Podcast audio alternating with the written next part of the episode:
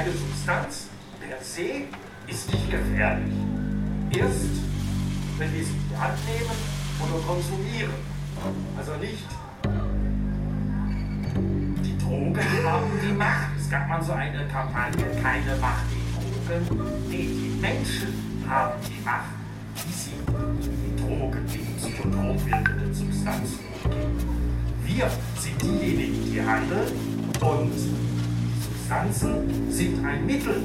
Wenn wir die Mittel für das einsetzen, wofür wir wollen, um fröhlich zu sein, um besser finden zu können, um länger tanzen zu können, um das Konzert besser zu hören oder was auch immer.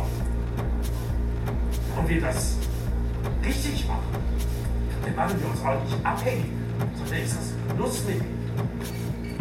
Aber wenn man etwas konsumiert, ohne zu überlegen, warum oder wieso oder was will ich damit erreichen, was ist der Zweck, dass ich dieses Mittel einlege, dann wird es risikovoll.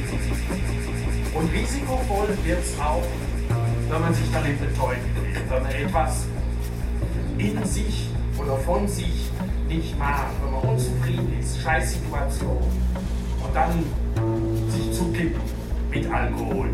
Das Problem spült man nicht weg. Kann es nur eine Zeit lang betäuben.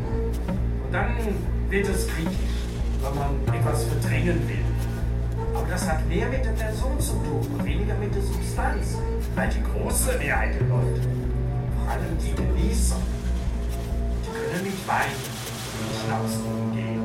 Die können ein Glas Schnaps genießen, müssen nicht zehn davon trinken. Die können ein Glas Wein oder zwei genießen zum Essen, müssen nicht eine ganze Flasche nehmen. Das heißt, die Genussfähigkeit ist ganz essentiell. Die Genussoptimierung und die Genussfähigkeit. Wenn man die findet, dann ist die Gefahr schon gegeben, dass man sich abhängig macht.